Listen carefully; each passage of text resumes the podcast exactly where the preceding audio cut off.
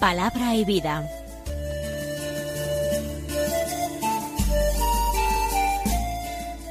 Con el padre Manuel Horta, desde Sevilla.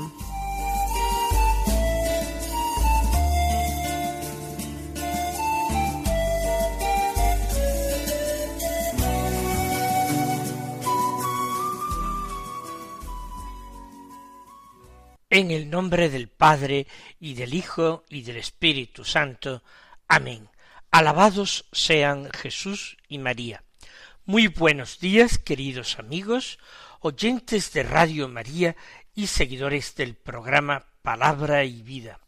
Hoy es el jueves de la decimotercera semana del tiempo ordinario.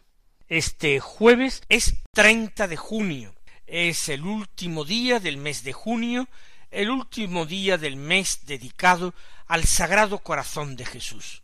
Nosotros damos gracias al Señor porque a lo largo del mes hemos ido experimentando ese amor inmenso y misericordioso de nuestro Dios manifestado en el corazón de su Hijo Jesucristo.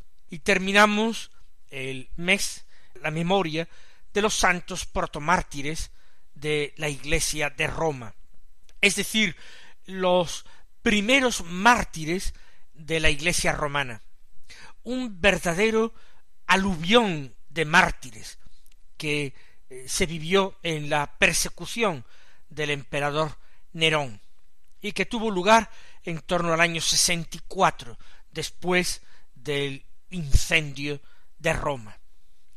Fue una persecución extraordinariamente cruel, donde los cristianos fueron quemados vivos en teas humanas, donde fueron echados a las fieras, rematados por gladiadores.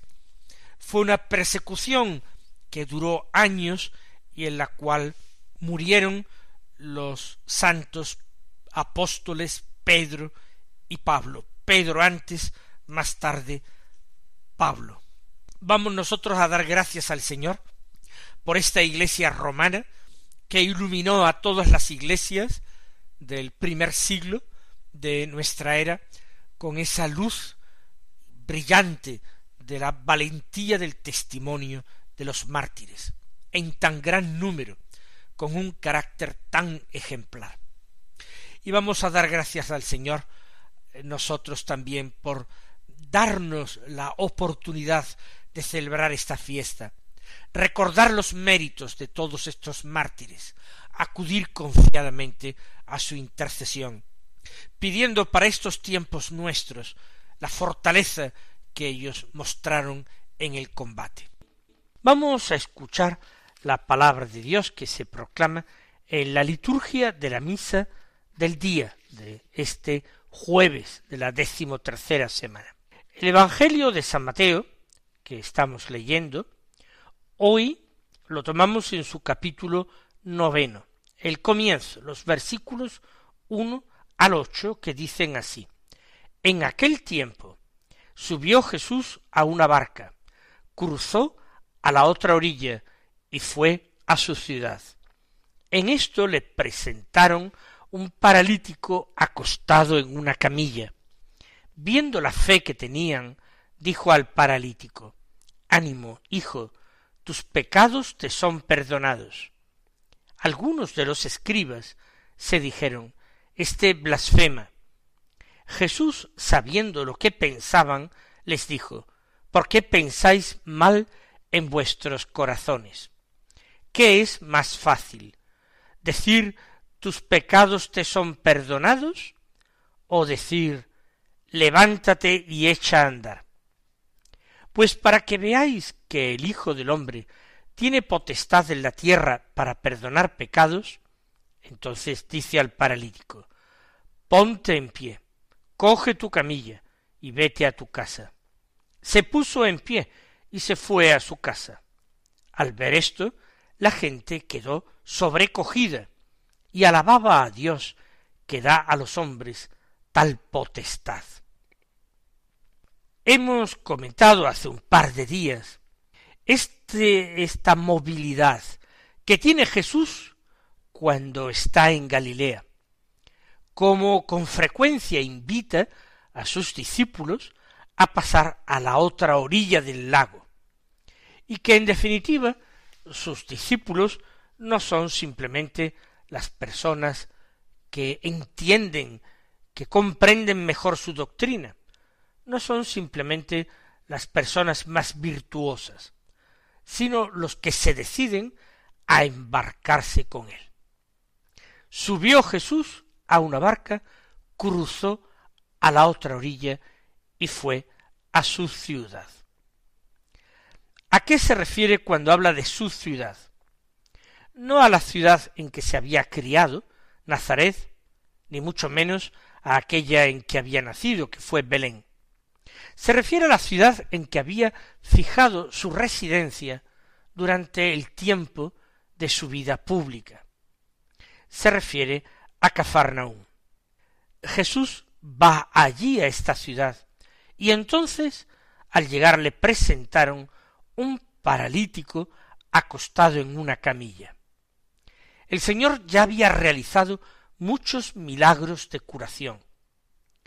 De hecho, el Evangelio nos ha dicho que cuando llegaban a algunos pueblos y aldeas, la gente sacaba a la calle a todos sus enfermos y los colocaba por los sitios donde pensaban que iba a pasar Jesús, y que procuraban que si el Señor no se detenía, no les imponía las manos, no los tocaba, al menos que la sombra que proyectaba Jesús, al menos su sombra, cayera sobre los enfermos, sobre la persona de los enfermos.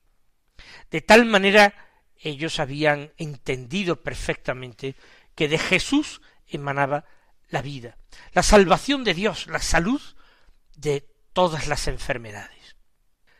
En este caso le presentan un paralítico acostado en una camilla. No dicen nada, se sobreentiende por lo que va a narrar inmediatamente el Evangelio. No han dicho nada, se han limitado a hacer el gesto, a presentar su necesidad. Su familiar o su amigo o su conocido, su vecino, paralítico, se lo presentan. A ver qué hace Jesús. Porque de todos era conocido que el Señor tenía un corazón compasivo y misericordioso, que él se conmovía ante el dolor, el sufrimiento, la necesidad ajena, y rara vez dejaba de intervenir. Le presentan el paralítico acostado en una camilla. Y dice San Mateo, viendo la fe que tenían, dijo al paralítico, Ánimo, hijo, tus pecados te son perdonados. Jesús lee los corazones de los hombres. Jesús ha leído el corazón de estos hombres, no sólo del paralítico, sino de quienes le han llevado al paralítico. Porque el evangelista se expresa en plural. Le presentaron varias personas y luego viendo Jesús la fe que tenían. ¿Quiénes? Esas personas que le presentaron el paralítico en su camilla. Tienen fe, tienen fe en Jesús, tienen fe en su palabra poderosa. No quiere decir que tengan nuestra misma fe. No confesarían a Jesús como al Dios encarnado. Pero haciendo este gesto de sacar a su enfermo, al paralítico, están mostrando su convicción de que todo este asunto depende de Jesús y de que si el Señor quiere curarlo, quiere que vuelva a, a caminar, a levantarse de la camilla, entonces sucederá, porque no hay límites frente a la acción de Jesús. Ni la enfermedad, ni la tempestad, ni cualquier otra cosa aparentemente contraria tiene ninguna fuerza frente a la autoridad de la palabra de Jesús. Jesús ve el corazón de estos hombres, ve la fe que tenían en él, y entonces dirige una palabra al paralítico. Lo que ocurre es que esta palabra es distinta a la que ellos han imaginado que podría decir. Porque Jesús le dice, ánimo hijo, tus pecados te son perdonados. Tal vez ellos pensaran que le iba a decir al paralítico, levántate y echa a andar. Lo había hecho muchas veces con otros paralíticos. Pero ahora lo primero que le dice Jesús es ánimo, hijo. La expresión o la denominación hijo la emplea Jesús pocas veces, pero la emplea en ocasiones, siempre para referirse a sus discípulos. Aquí este hombre no se dice que era discípulo, pero quizás tanto él como sus familiares o amigos son los que tienen fe. Y por eso reciben de Jesús esta cariñosa denominación, este cariñoso apelativo. Ánimo, hijo. No hay que desesperar jamás, nunca, cuando el hombre se sabe amado por Dios, bajo la mirada providente de Dios. El hombre no puede entristecerse ni desanimarse. Ánimo. Pero lo que le dice a continuación es tus pecados te son perdonados. Alguno podría decirse, pero ¿acaso aquel hombre o aquellos hombres han pedido el perdón de sus pecados? No, pero tampoco han pedido la salud para el paralítico. Se podía presumir, se podía entender, pero no la han pedido. Y también se podía entender que de aquella fe que tenían en Jesús brotarían también sentimientos de compunción, de contrición, porque no hay hombres en nuestro mundo, ni en tiempos de Jesús, ni en el siglo XXI, que estén libres de pecado. Todos, todos nosotros estamos sometidos a ese tiránico poder del pecado. Y nuestra fe y nuestra esperanza está en Jesús, Salvador de los hombres, para ser salvados por pura gracia, no en atención a los méritos de nuestras obras. Por pura gracia estamos salvados, nos lo dice la Escritura. Tus pecados te son perdonados, dice Jesús. Y él no necesita confesión alguna por parte del hombre, porque al leer los corazones está también leyendo en estos los pecados que afean el interior del hombre, que ensucian su alma, que los hacen reos de un castigo frente a Dios. Tus pecados te son perdonados. Es un regalo precioso y extraordinario que no podían imaginar aquellas personas, que no podía sobre todo imaginar aquel paralítico. El perdón de los pecados era algo mucho más grande y mucho más precioso. Era algo que no podrían haber soñado jamás. Y tranquilizaban su conciencia por medio de la ofrenda en el templo de Jerusalén, ofreciendo animales para que fueran sacrificados, o distintos productos o dinero. Pero ahora Jesús le dice desde ese soberano poder, desde esa extraordinaria autoridad con que hablaba, tus pecados te son perdonados. Inmediatamente surge la contradicción entre el público que rodea a Jesús en Cafarnaum hay personas de todas clases. Hay también escribas, es decir, doctores de la ley, rabinos, seguramente fariseos. Y algunos que están allí, a quienes le van con el cuento de lo que ha dicho Jesús, algunos se escandalizan y exclaman, este blasfema. ¿Por qué dicen este blasfema? Porque para ellos, y con una interpretación literal de la ley, los hombres podían hacer ofrendas por los pecados, ofrecer sacrificios por los pecados propios ajenos, siempre sacrificios ofrecidos por manos de los sacerdotes. Pero de ningún modo un hombre directamente podía conceder, conceder el perdón de los pecados. El pecado es una ofensa a Dios, y ningún hombre puede perdonar una ofensa que no se le ha hecho a él mismo, sino a Dios. Nosotros podemos y debemos perdonar las ofensas que, eh, de que somos objetos. De hecho, en el Padre nuestro rezamos a Dios diciendo, perdona nuestras ofensas, como también nosotros perdonamos a los que nos ofenden. Es deber del cristiano. Pero nadie puede conocer los pecados de otro. Es una realidad interior el pecado, no simplemente el mero quebrantamiento de una ley, la mera realización externa de un acto, la repetición de una conducta. Por eso eh, aquellos hombres, cuando Jesús con esa certeza, con esa claridad, con esa rotundidad dice tus pecados te son perdonados, piensan blasfema. Se está arrogando para sí prerrogativas que son propias de Dios, porque solamente Dios puede perdonar las ofensas que se cometen contra Él. Sin embargo, el juicio que se realiza desde fuera es un juicio precipitado y por tanto corre el riesgo de incurrir en injusticia. Con razón el Señor nos enseñará en el Evangelio no juzguéis y no seréis juzgados, no condenéis y no seréis condenados.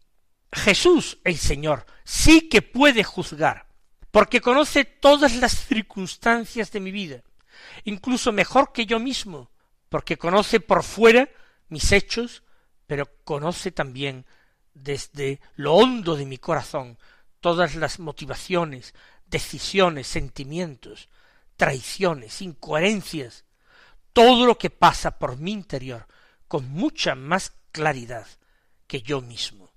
Por eso eh, Jesús nos invita a no juzgar y sin embargo estos escribas, doctores de la ley, están juzgando a Jesús y de hecho lo están condenando. Lo acusan, lo juzgan y lo condenan por un delito religioso gravísimo que merecía la muerte, como es la blasfemia contra Dios. Está mal que los doctores de la ley empiecen a murmurar diciendo estas cosas, porque se podía correr la voz por todo el pueblo, y si la gente empezara a decirlo y a repetirlo, enardecerse los ánimos, y Jesús ser matado por sus propios conciudadanos, o entregado en manos de las autoridades para ser castigado. Este blasfema es una acusación muy peligrosa. ¿Por qué? Porque lleva aneja la pena de muerte. Sigue contando el evangelista y apóstol San Mateo. Jesús, sabiendo lo que pensaban, les dijo, ¿por qué pensáis mal en vuestros corazones? Es una actitud extraordinaria. Jesús dialoga con aquellos hombres para que ellos tengan oportunidad de desdecirse, de arrepentirse, de cambiar de opinión, de dejar ese discurso de acusación. El Señor, recuerden, había dicho que si te abofetean una mejilla, presenta la otra. Pero en casa de el anterior sumo pontífice Anás, al ser abofeteado por un esbirro, él no ofreció la otra mejilla, sino que argumentó racionalmente al criado que le había pegado. Si he hablado mal, muestra en qué. Y si he hablado bien, ¿por qué me pegas? Pues aquí, en este caso, Jesús dice, ¿por qué pensáis mal en vuestros corazones? ¿Por qué juzgáis en vuestro interior a partir de unos datos que vosotros solamente conocéis en su fuero externo, nunca en el fuero interno. qué difícil es juzgar a una persona. Podemos juzgar, eso sí, una acción, y es menester que lo hagamos, y que frente a ciertos comportamientos digamos, esto es malo, o bien, esto es bueno. Tenemos que realizar un juicio moral continuo. Y para ser cristiano no debemos eludir este juicio ni sustituirlo simplemente por opiniones ajenas. Pero así como podemos juzgar de hechos o juzgar opiniones, nosotros no podemos juzgar a las personas, porque nos falta ese elemento imprescindible que es el interior de la persona, su corazón, sus pensamientos. ¿Por qué pensáis mal en vuestros corazones? Si el Señor os ha enseñado ya, no juzguéis y no seréis juzgados, no condenéis y no seréis condenados. Pero ahora el Señor argumenta racionalmente frente a ese ataque irracional de algunos escribas. ¿Qué es más fácil decir? Y el Señor pone en paralelo dos posibilidades. Dos posibilidades de palabras que él podría haber pronunciado dirigidas al paralítico. La primera posibilidad, la que él escogió, decirle tus pecados te son perdonados, lo que él hizo. Segunda posibilidad, o decir, levántate y echa a andar. Lo que quizás algunas personas de las que les llevaron el paralítico confiaban en que dijera. ¿Qué es más fácil? Por supuesto, Jesús no tiene respuesta por parte de los hombres. Todo el mundo sabe que hablar es sencillo, fácil. Pronunciar una u otra frase es sencillo. Pero decir tus pecados te son perdonados no puede ser comprobado en lo exterior, porque al ser el pecado una realidad interior, el perdón de los pecados también lo es. Mientras que la segunda frase, levántate y anda, puede ser comprobada, verificada su verdad en lo exterior, si se cumple. Por tanto, sería más fácil decir aquello que no puede ser comprobado. Pero Jesús añade, pero para que veáis que el Hijo del Hombre tiene potestad en la tierra para perdonar pecados, eso que a vosotros os parece más fácil de decir, aunque imposible de hacer, para que veáis esto, entonces le dijo al paralítico, ponte en pie, coge tu camilla y vete a tu casa. No solamente le ha dicho lo segundo, tus pecados te son perdonados, ánimo, le dice también lo primero. Y efectivamente, aquello que Jesús le dice, le manda, inmediatamente se realiza, porque nada puede oponerse a la palabra de Jesús. Y la gente, ahora sobrecogida, alaba a Dios. Dice que da a los hombres tal potestad, da a aquel hombre, al Hijo amado de Dios, tal potestad. Que el Señor os colme de sus bendiciones y hasta mañana si Dios quiere.